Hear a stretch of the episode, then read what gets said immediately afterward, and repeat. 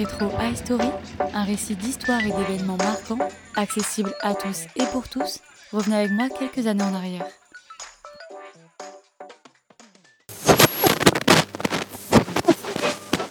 Le scandale du Watergate est une affaire d'espionnage politique qui a débuté en juin 1972 et qui s'est terminée en 1974, l'une des plus célèbres affaires politiques aux États-Unis. Oui, elle a quand même provoqué la chute du 37e président des USA, Richard Nixon, sans trop vouloir vous spoiler. Gate est devenu une référence dans la culture populaire.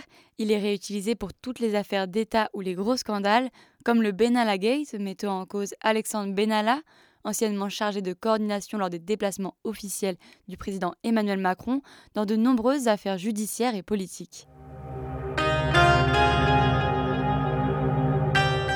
L'affaire du Watergate a provoqué la chute de Richard Nixon. Au moment de ces événements, il était président des États-Unis et justement, il était en pleine conquête du public car les nouvelles élections approchaient et il voulait être réélu pour un second mandat, ce qu'il a réussi mais tout ne s'est pas passé comme prévu.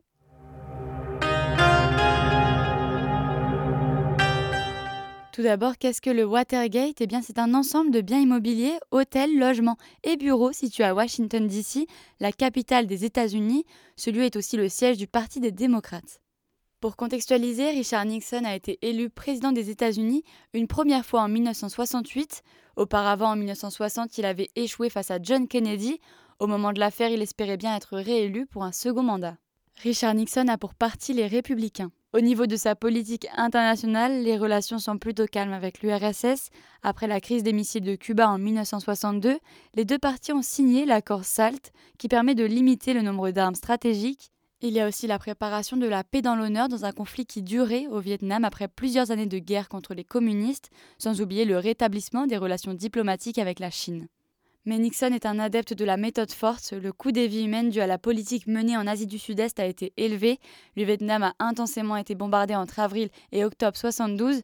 L'invasion du Cambodge annoncée en 70. Enfin bref, ça ne plaisait pas trop à la jeunesse américaine qui s'est maintes fois révoltée.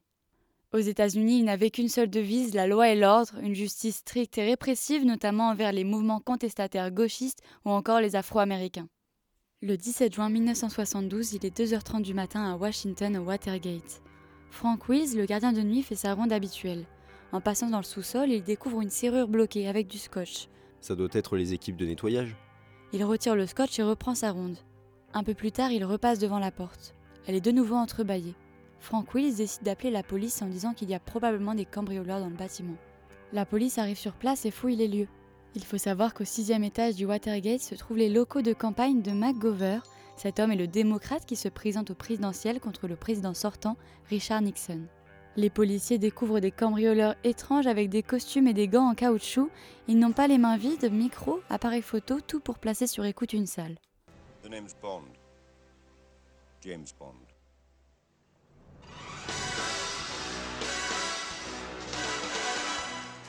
Sans oublier qu'ils ont aussi des liasses de billets avec des numéros qui se suivent. Les cinq hommes sont arrêtés sans résistance. Le lendemain matin, le journal américain Washington Post est informé de l'arrestation. Un jeune journaliste débutant, Bob Woodward, est appelé par son chef de service. Il doit se rendre au plus vite au commissariat. Woodward est alors chargé d'enquêter sur cette affaire. Dès l'après-midi, les fameux cambrioleurs passent devant le tribunal pour leur première audition. Woodward comprend rapidement que les suspects ressemblent plus à des conseillers ministériels que des cambrioleurs ordinaires. Quatre sont cubains et donnent comme profession anticommuniste. Le plus âgé du groupe admet qu'il est conseiller en sécurité et qu'il a quitté un emploi dans le public. Le juge insiste pour savoir où il travaillait. L'homme finit par murmurer à la CIA. Oui, vous ne rêvez pas, les services secrets américains le lendemain, Bob Woodward fait équipe avec un journaliste un peu plus expérimenté, Carl Bernstein. Ils apprennent que le fameux McCord est le responsable sécurité du CRIP, le comité pour la réélection du président Nixon. Un carnet d'adresses est retrouvé à la lettre H. Il y a un nom, Howard Hunt, avec les lettres WH qui signifie White House, la Maison Blanche. Woodward découvre que Howard Hunt est aussi un ancien de la CIA, mais il a également travaillé pour Charles Colson, le conseiller spécial du président. Après une longue enquête, les deux journalistes arrivent toujours au même point, la Maison Blanche. Ils apprennent aussi que le CRIP a probablement déjà organisé ce genre d'actes illégaux. Par la suite, Bob Woodward va recevoir de l'aide d'un informateur secret appelé Deep Throat, gorge profonde en français. On apprendra en 2005 que Deep Throat était en fait Mark Felt, le numéro 2 du FBI. Vous devez vous demander pourquoi il a fait ça Eh bien, c'est simple, il n'aimait pas trop le fonctionnement de l'administration de Nixon. Felt va conseiller au journaliste Woodward de suivre la piste des billets trouvés sur les cambrioleurs. Le lien rapidement fait, qui gérait cet argent? Eh bien, c'est tout simplement John Mitchell, le procureur général des États-Unis, l'équivalent du ministre de la Justice en France. Le 10 octobre 1972, un article paraît dans le Washington Post, moins d'un mois avant l'élection présidentielle où le président sortant Nixon souhaite se représenter. Dans cet article, ils accusent la Maison-Blanche d'avoir organisé une vraie campagne de sabotage politique des opposants démocrates pour permettre justement à Nixon d'être réélu. La Maison-Blanche dément toute accusation. Selon cette dernière, ce n'était qu'une tentative de cambriolage de troisième catégorie.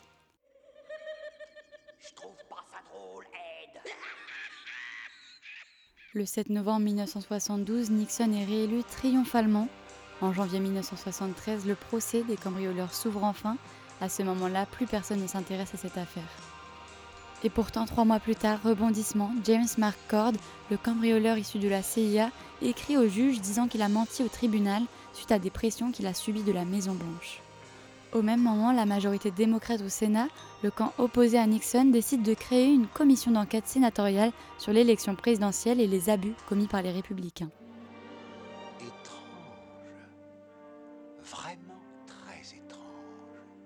Les audiences démarrent en mars 1973 et elles sont diffusées à la télévision.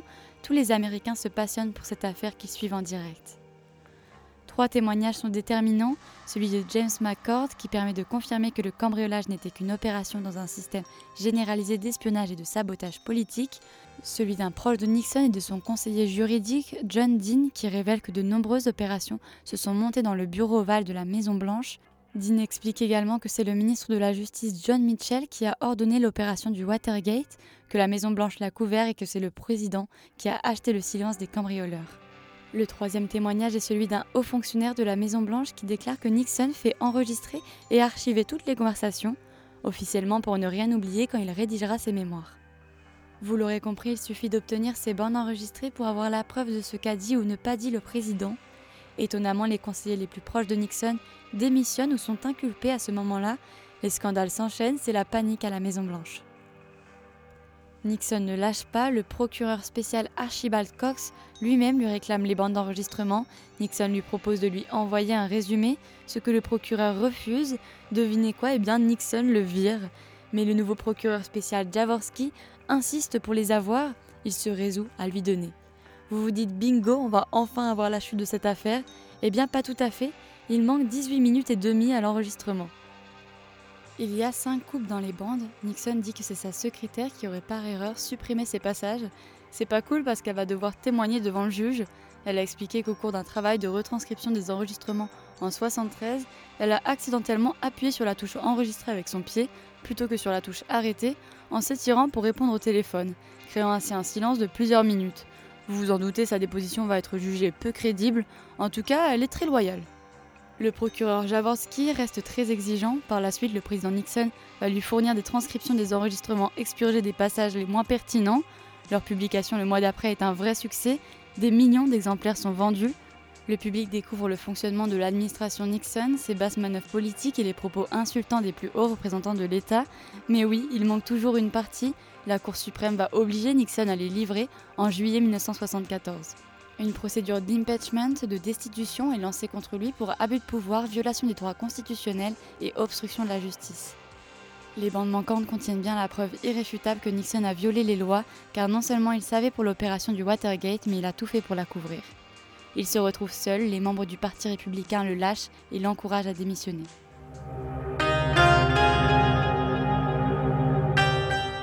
Oui, pour éviter la honte d'une destitution, Nixon démissionne avant, le 9 août 1974, deux ans après le début de l'affaire du Watergate.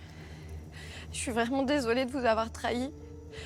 J'ai fait une croix sur mes valeurs, je, je, paye le prix fort pour ça. Et, et vraiment, sachez que dans le futur. Ouais, c'est vraiment chiant là, on va en abréger. Alors... Il va laisser le pouvoir à son vice-président Gerald Ford, qui, comme première mesure officielle, décide de gracier l'ex-président Nixon. Il a gagné, Nixon part en hélicoptère de la Maison Blanche, le sourire aux lèvres et levant les bras pour faire le V de la victoire. À ce moment-là, c'est la première fois qu'un président quitte ainsi ses fonctions. Pas trop de quoi être fier, mais bon.